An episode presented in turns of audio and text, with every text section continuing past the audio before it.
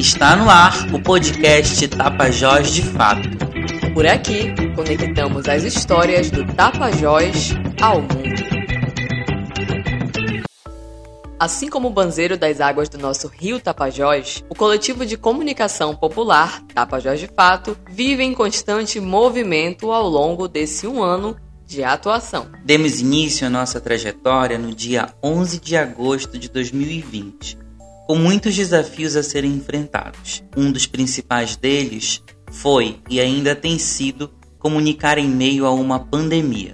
Mas apesar dos inúmeros desafios, a necessidade de dar início a um veículo de comunicação popular feito por pessoas daqui, deste solo sagrado, foi o que nos impulsionou a começar essa história. História essa que iniciou trazendo a realidade do povo e do nosso território. Pautas como a situação do lixo na Serra do Salbal, em Santarém, e a importância da transição capilar para a mulher negra foram umas das primeiras pautas a serem abordadas. A cada texto publicado, as redes sociais acabavam sendo um termômetro para medir a aceitação do público, e o reconhecimento pelo trabalho só aumentava, e isso nos impulsionava e impulsiona a continuar. Isso tudo nos mostra que o Tapajós de fato tem cumprido seu papel de ser um veículo de comunicação comprometido com o povo e com as suas causas, pois ecoar as nossas realidades é fundamental para que possamos dar visibilidade para as lutas diárias em defesa dos nossos territórios e dos nossos modos de vida.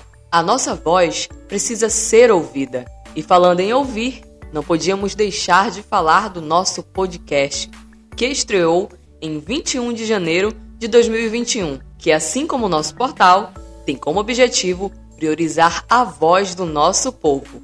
Por isso, o tempo de duração dele é destinado em sua maior parte para que nossos convidados e convidadas falem. Já começamos relatando um deslizamento que aconteceu em Juruti Velho, no município de Juruti. Fizemos a cobertura de perto, o que nos rendeu três episódios contando de perto a realidade dos moradores de Jauari, comunidade mais afetada por este crime ambiental. Quem também apareceu bastante no portal e nas redes sociais foram os nossos colunistas, que trouxeram os seus pontos de vista sobre temas diversos. Tivemos que contar também histórias muito tristes, como casos de feminicídio, casos de LGBTfobia, os aumentos dos casos de Covid-19 na região.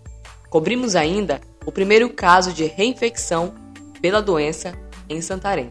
E no dia seguinte, noticiamos o início da vacinação no Brasil, a chegada das primeiras doses de vacina ao Pará e ainda as primeiras vacinações na região.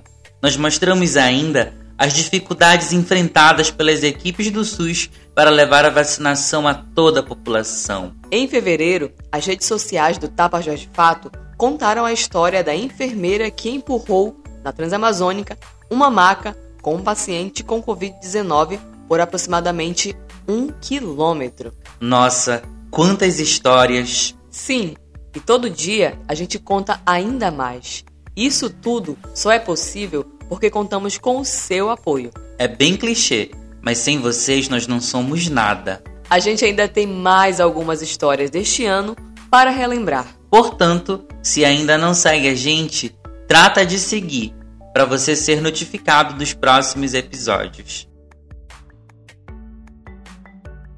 E aí, gostou do episódio de hoje? Compartilhe com quem você gosta. Siga e marque a gente nas redes sociais. Facebook, Twitter e Instagram, arroba Tapajós de Fato.